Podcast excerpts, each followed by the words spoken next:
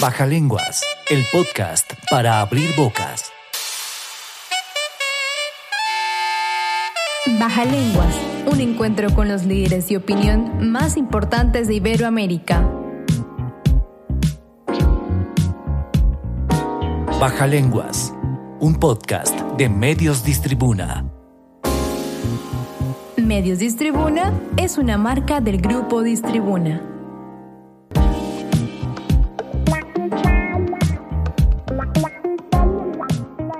Bienvenidos a Baja Lenguas, el podcast para abrir bocas. Soy Carlos Torres y tengo el gusto de acompañarlos en este espacio del Grupo Distribuna para hablar de temas de interés en el ámbito médico.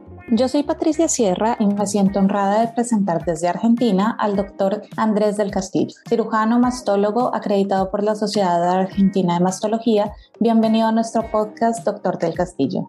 Buenas tardes, Patricia y Carlos. Un gusto saludarlos y muchas gracias por la invitación. En el programa de hoy hablaremos de los tratamientos para el cáncer de mama. Entremos en materia, doctor del Castillo. ¿Cómo ha evolucionado el tratamiento del cáncer de mama desde los primeros tratamientos y cirugías del siglo XX hasta la actualidad? La verdad es que han evolucionado por suerte favorablemente. La cirugía que se hacía a principios de 1900 eran cirugías muy mutilantes, se sacaba, no importara el tamaño del tumor o la afectación axilar, se, sacaban, se sacaba toda la mama con la piel, los músculos pectorales mayor y menor, a veces hasta los cartílagos costales, hubo quien describió hasta sacar las costillas, y siempre se sacaban todos los ganglios de la axila, estuvieran sanos o enfermos. Recordemos que antes los tumores eran mucho más avanzados y no se encontraban tumores en estadios iniciales con la evolución de la ciencia, año tras año, hasta llegar hasta 2021, hoy ya las cirugías son menos agresivas, menos mutilantes, con mejor calidad de vida. Y bueno, que es lo que más me compete a mí por ser cirujano, pero también obviamente que la parte de fármacos, de quimioterapia, hormonoterapia, anticuerpos monoclonales, inmunoterapia y todas las herramientas que tenemos en radioterapia con equipos muy modernos, con cada vez se protegen mejor los órganos a irradiar, por lo cual hoy en día el tratamiento del cáncer de mama es muy a medida y es depende de cada paciente, de cada tumor, por lo cual cada mujer va a tener su tratamiento específico. Doctor del Castillo, ¿en qué consiste el concepto de unidad de mama y cuál es la importancia de este concepto?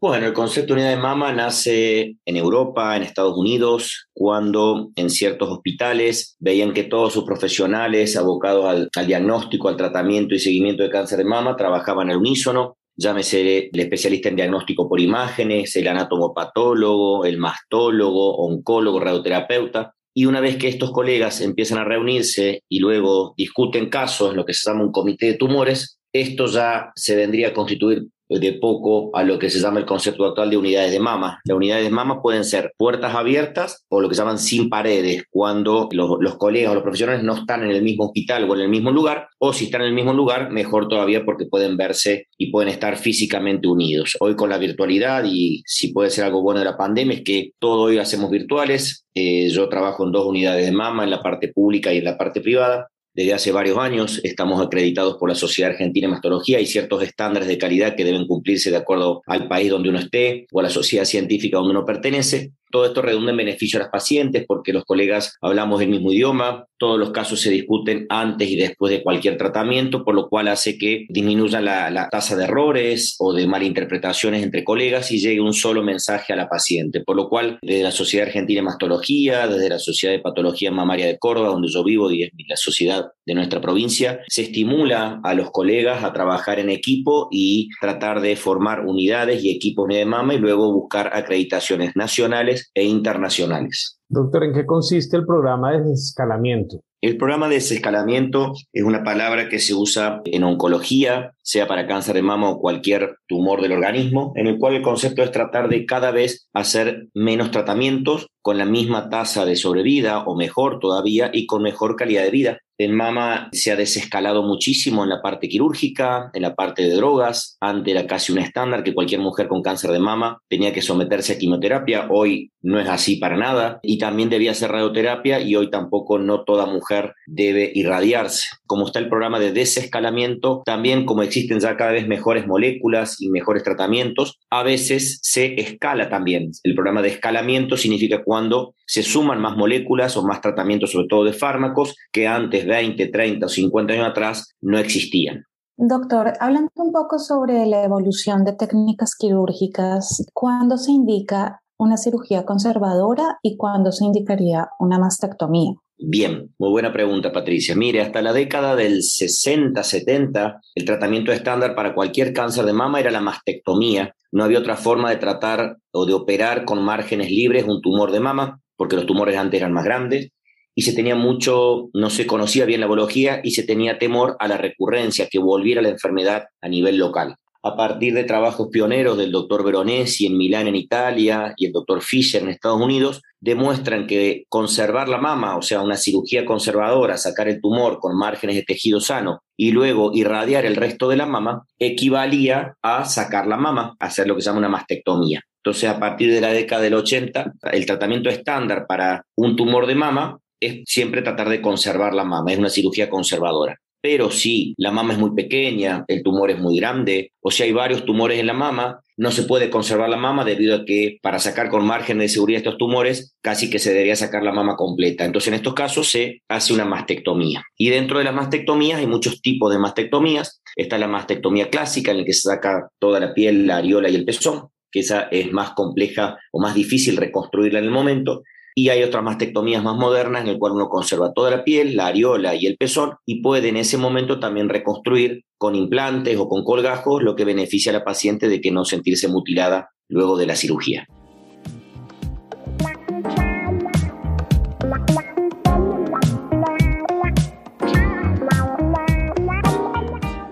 Doctor del Castillo, ¿en qué consiste la cirugía oncoplástica? Bueno, un poco viene a lo, a lo, que venía hablando anteriormente. La cirugía oncoplástica es un término que nace de un colega alemán, Werner Audrich, en el cual el concepto es de combinar las técnicas oncológicas, quirúrgicas en el tratamiento del cáncer de mama, con la parte reconstructiva, estética de los colegas cirujanos plásticos, de bien el término de concepto de cirugía oncoplástica, en el cual luego de hacer la parte destructiva, demolitiva del tumor, ver cómo hay con diferentes técnicas de cirugía plástica, sea en forma inmediata en el momento de la cirugía o sea más adelante, intentar reconstruir esa mama para lograr una mejor simetría con respecto a la otra mama o a veces cirugías también se hacen en la otra mama sana para simetrizar y esto redunda en que la mujer tenga una mejor calidad de vida a nivel social, sexual, psicológico, etcétera. Por lo cual la cirugía oncoplástica hoy en día es un estándar y depende cada caso de lo que se hará, desde algo muy sencillo a algo más complejo. Baja Lenguas. El podcast para abrir bocas. Doctor, ¿cuáles son las principales complicaciones o los eventos adversos que se pueden generar con los tratamientos para el cáncer de mama y bueno, con las cirugías? Bien, sí, sobre todo voy a hacer hincapié, Patricia, en la parte quirúrgica, que es lo que me compete. Complicaciones o eventos adversos, lamentablemente cualquier tratamiento lo podemos tener, ciertas cosas que cada colega debe explicar. En la parte quirúrgica existen riesgos inherentes a cualquier cirugía con anestesia general, los riesgos mínimos inherentes a la anestesia, los riesgos de que, bueno, cada vez que uno hace una incisión en la piel hay un mínimo riesgo de infección, hematoma, y mientras más compleja la cirugía, más larga es, o si es bilateral, o si utilizan muchas técnicas de cirugía oncoplástica, bueno, el riesgo puede aumentar de que haya más hematoma, más dolor, se deben utilizar drenajes en esos casos, y si se usan cuerpos extraños, o sea, tejido heterólogo como son los implantes, sean prótesis o expansores, esto puede pasar que se infecten también, ya que es un cuerpo extraño, que se rechacen, que haya una inflamación exagerada del cuerpo y uno tenga que retirarlos, por lo cual todo eso de uno debe hablar muy bien con la mujer, con la paciente y debe consensuar a qué está dispuesta la mujer a enfrentar si es que hubiera algún evento adverso o una complicación, si ella estaría dispuesta a soportarlo o no. Doctor del Castillo, cuando hablamos de cáncer de mama, casi siempre nos referimos a las mujeres, pero quisiera preguntarle cuál es la incidencia del cáncer de mama en los hombres y qué tipo de tratamientos se desarrollan para ellos. Bien, sí, cuando uno habla de cáncer de mama, casi obviamente se le viene a la, a la mente una mujer. Del 100% de los cánceres de mama, solo el 1% se da en hombres, por lo cual es una cifra muy despreciable si bien es un número y hay gente y cada persona va, lo vale, pero en términos generales y en términos estadísticos, epidemiológicos y de salud pública, es muy, muy baja la, incidencia de cáncer de mama en los hombres. Con respecto al, por lo cual no se hace de rutina mamografía o screening o campañas de prevención de cáncer de mama en los hombres. Sí en los hombres es muy importante, por ejemplo, el cáncer de próstata. Y con respecto a los tratamientos del cáncer de mama, si ocurriera que un hombre tiene cáncer de mama, que nosotros hemos tenido varios casos en nuestras unidades de mama. El tratamiento es tanto con cirugía, fármaco y radioterapia, es exactamente igual al de la mujer. Lo que pudiera cambiar quizás con respecto a la cirugía es que el hombre no tener mama, la poca mama que tiene está atrás de la areola y generalmente esa areola y el pezón están comprometidas por el tumor, por lo cual generalmente se hace una mastectomía porque el pezón y la areola tiene que salir y la poca glándula mamaria que existe retroareolar también debe sacar, por lo cual no existiría o no existe una cirugía conservadora en el hombre, salvo que sea un tumor muy inicial y que no comprometa el pezón y la areola que se pudiera conservar. Doctor, ¿hay algunos signos de riesgo que deberíamos tener en cuenta los hombres? ¿Algunos síntomas que podamos detectar? Sí, bueno, creo que es sentido común puro que en cualquier parte del cuerpo que nosotros estemos habituados a, nos conocemos nuestro cuerpo y haya algo distinto, anormal, se palpe una tumoración, un nódulo, si hay una secreción hemática por el pezón, si está rojo, si pica el pezón o la areola en forma exagerada y constante, y sobre todo si se palpa algo diferente, una tumoración, deben consultar a su médico de base, a su clínico, a su cirujano, o si no, consultar con un ginecólogo o un mastólogo para descartar por las dudas, si bien es raro, pero puede ser una posibilidad que exista un cáncer de mama. Una de las características que tienen los cánceres de mama en el hombre es que generalmente hay demora en el diagnóstico porque el paciente minimiza ese nódulo o ese signo que tiene la mama y generalmente nosotros los médicos también minimizamos o lo último que pensamos es que este hombre tenga un cáncer de mama, por lo cual, bueno, es una buena precaución y una buena charla aprovechar esta, esta charla que tenemos para los hombres que escuchen esta transmisión. Si bien es raro, cualquier tumoración, nódulo que palpen en la mama, consultar.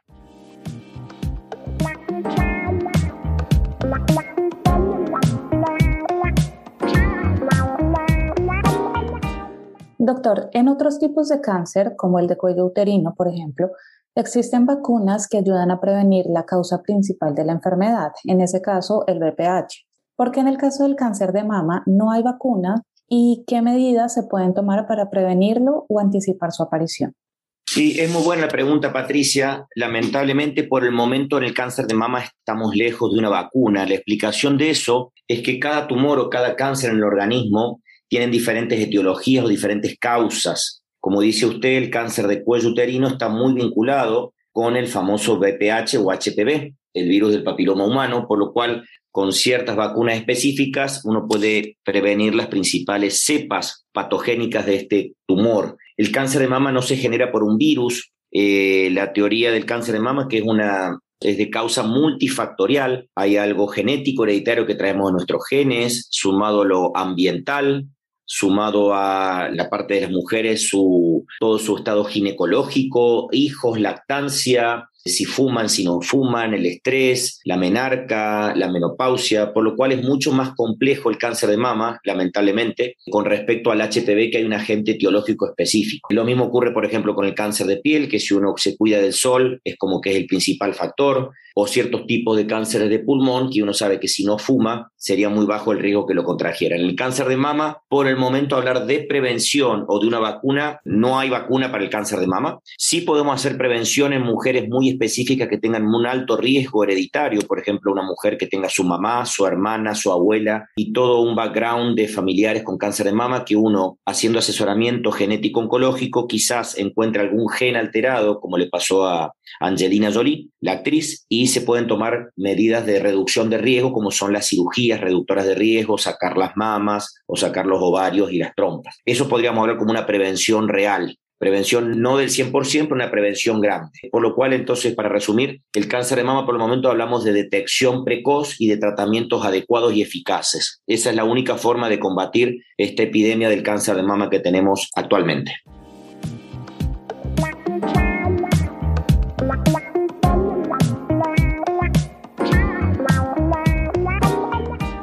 Doctor, ¿cuáles son las perspectivas a futuro de los tratamientos de cáncer de mama?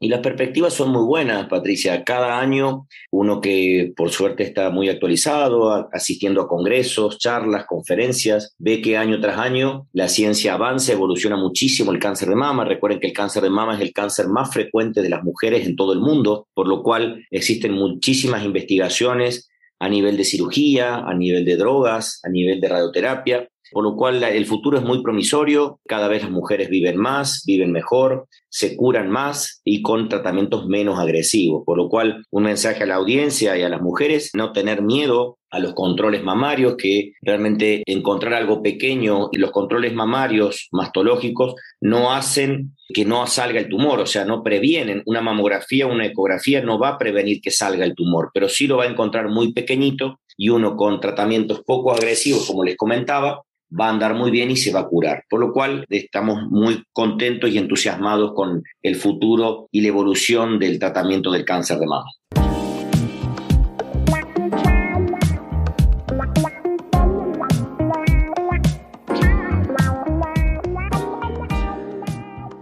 Doctor del Castillo, hemos llegado al final de nuestro programa. Le queremos dar las gracias por hablarnos de un tema tan interesante y tan importante en la medicina actual. Esperamos contar de nuevo con usted en un próximo programa. Bueno, muchísimas gracias Carlos y Patricia, muchas gracias por la invitación, muy buenas las preguntas, muy actuales. Eh, aprovecho también la, la, oportunidad para invitar si existen colegas en la audiencia, que seguramente lo habrá, y colegas cirujanos. Nosotros desde hace mucho, desde el 2018, organizamos cursos de cirugías, antes eran presenciales y ahora la, pandemia nos ha llevado a la virtualidad. Así que luego, vía Patricia o Carlos, les vamos a hacer llegar la información necesaria. Si los que estén interesados, es un curso con cirugías en vivo por streaming, por lo cual uno se puede conectar de cualquier parte de Latinoamérica, con charlas de colegas de toda Latinoamérica y de Europa, muy prestigiosos en todo lo que compete la cirugía oncológica y oncoplástica y reconstructiva. Así que están todos invitados. El primer módulo empieza el 17 de septiembre. Eh, le dejo un saludo, Carlos y Patricia, un saludo a toda la audiencia. Muchísimas gracias a usted, doctor, por brindarnos su tiempo y su conocimiento. Y a toda la audiencia los esperamos de nuevo muy pronto en otra edición de Baja Lenguas, el podcast para abrir bocas. Baja Lenguas, el podcast para abrir bocas. Baja Lenguas. Un encuentro con los líderes de opinión más importantes de Iberoamérica. Baja Lenguas. Un podcast de Medios Distribuna. Medios Distribuna es una marca del grupo Distribuna.